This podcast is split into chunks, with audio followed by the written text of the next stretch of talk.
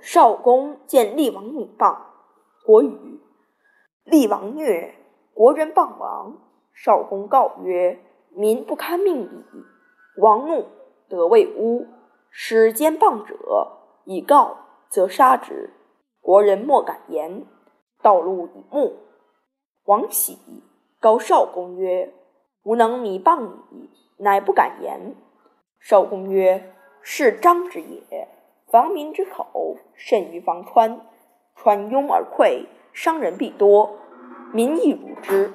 是故为川者，决之使导；为民者，宣之使言。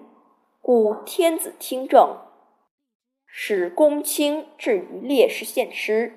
古献曲，使献书，诗真，叟赋，蒙颂，百工见，庶人传语，近臣尽归。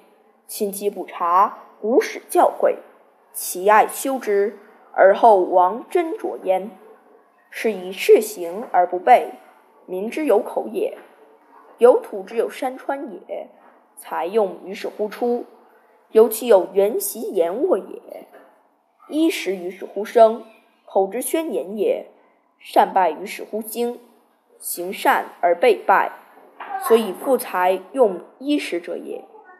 夫民虑之于心，而宣之于口。诚而行之，胡可庸也？若庸其口，其语能几何？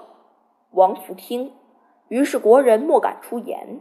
三年，乃流亡于治。